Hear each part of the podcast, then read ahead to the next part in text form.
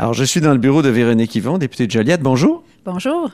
Alors, euh, dans la nuit de vendredi à samedi, vu qu'il y a un baillon sur le projet de loi 40 sur la transformation des commissions scolaires, allez-vous coucher ici, dans ce bureau-ci?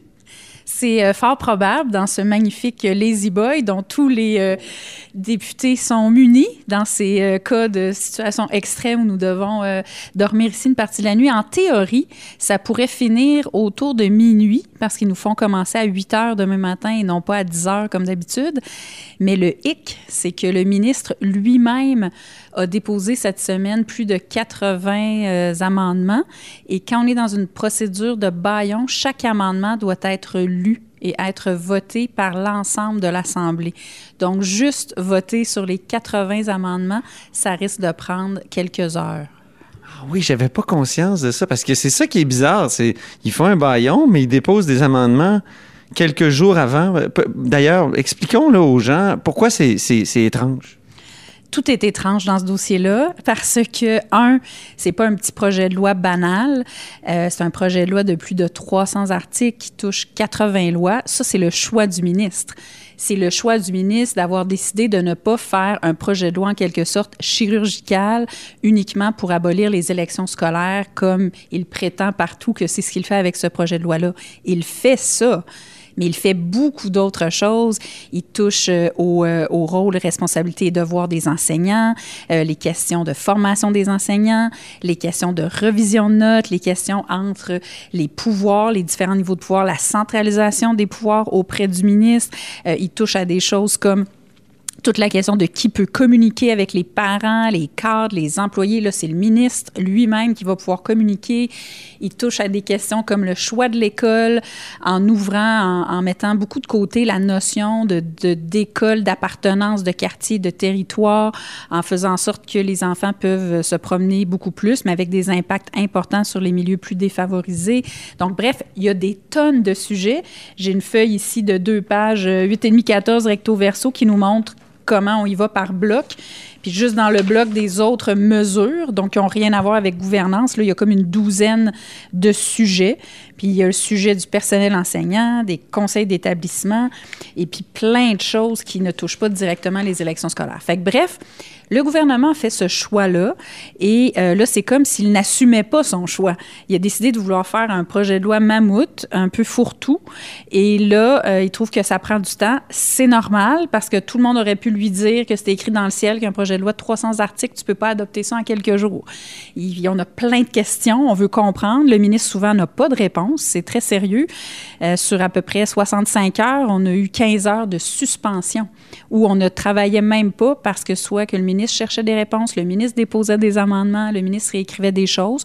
Puis je dirais qu'au moins les deux tiers ou trois quarts sont attribuables vraiment au gouvernement. Donc, c'est ça un peu qui fonctionne pas. C'est comme si on veut court-circuiter le, le processus législatif, qui est notre responsabilité ici comme parlementaire.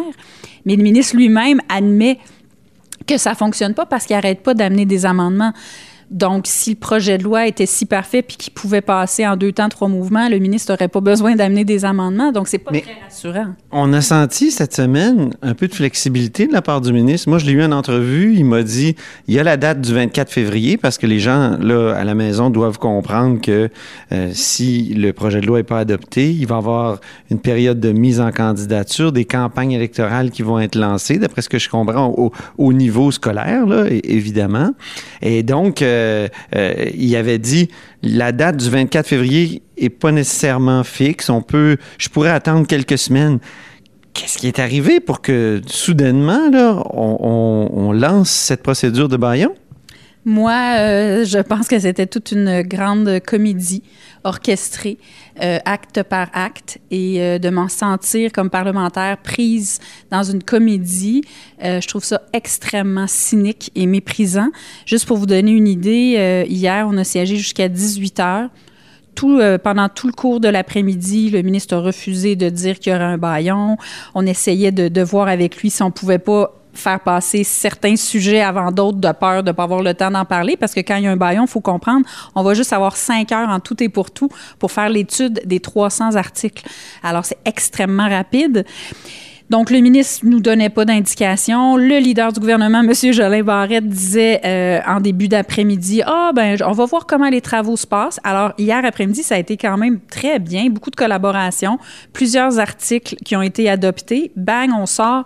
45 minutes plus tard, on reçoit la lettre de convocation. Donc, tout ça était prévu. Ce n'est pas quelque chose qui se décide en une heure de la part du gouvernement. Or, on nous disait il y a 48 heures qu'il y avait de la flexibilité, la date pouvait se bouger, on allait voir comment les travaux allaient. Or, les travaux se passaient très bien cette semaine. Donc, euh, je trouve ça extrêmement grave, euh, juste pour la théorie de, de respect. Oui, la, théorie de Mario Dumont, c'est qu'il y a une tempête et que ça va changer le comment dire le focus. Le, c'est une diversion intéressante. Il y a plein de théories possibles, mais imaginez si c'en est une là puis qu'on est rendu, qu'on joue la démocratie en fonction de la météo, on est dans le comble du cynisme. Et puis, euh, pour un gouvernement qui avait dit qu'il ferait les choses autrement, euh, si faire les choses autrement, c'est amener autrement plus de baillons euh, dans une période aussi courte, c'est extrêmement désolant, puis c'est extrêmement arrogant.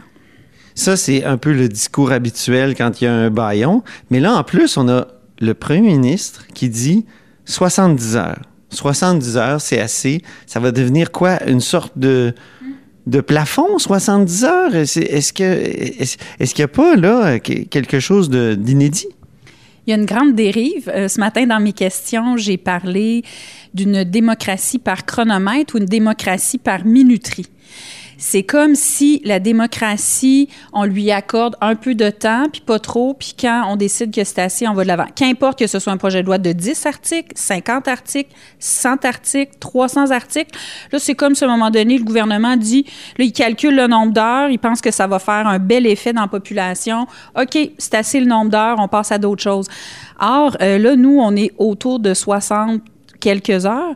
Si on regarde ça en termes de semaines de travail de 35 heures, ce serait juste deux semaines de travail sur un projet de loi qui va changer complètement la face de la gouvernance scolaire au Québec et plein d'autres enjeux en matière scolaire. Donc, moi, je trouve que c'est très peu et ça montre pas un grand sérieux non plus. Si tu crois assez à ta réforme, ben tu es là à tous les jours, tu réponds aux questions, puis tu es prêt à faire le débat. Donc, on n'est pas du tout dans des, dans des situations où il y a eu un blocage. On est encore, mettons, à l'article 1 après trois semaines de travaux. On avance, on déblaye, on fait des débats. Donc, c'est ça que je trouve vraiment inquiétant. Euh, moi, je comprends qu'un gouvernement veut être efficace. Je comprends qu'un gouvernement veut agir, ça c'est une chose. Mais bulldozer comme j'ai rarement vu, c'est pas des farces. Le ministre Roberge bulldoze davantage que l'ex-ministre Barrette. Donc le ministre Barrette donnait plus de temps en commission avant d'arriver à son baillon, deux fois et demi plus de temps pour euh, son, dernier projet de loi là, qui, était, qui était important sur euh, l'accès au service des médecins, projet de loi 10.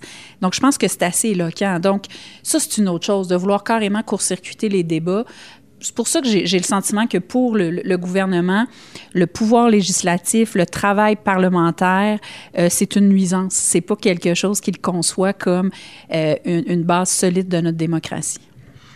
Ben, c'est pas rassurant, euh, mais merci beaucoup, Véronique Yvon. Puis bonne nuit de, de vendredi à samedi sur votre Lazy Boy qu'on prendra en photo, qu'on mettra sur notre page Facebook.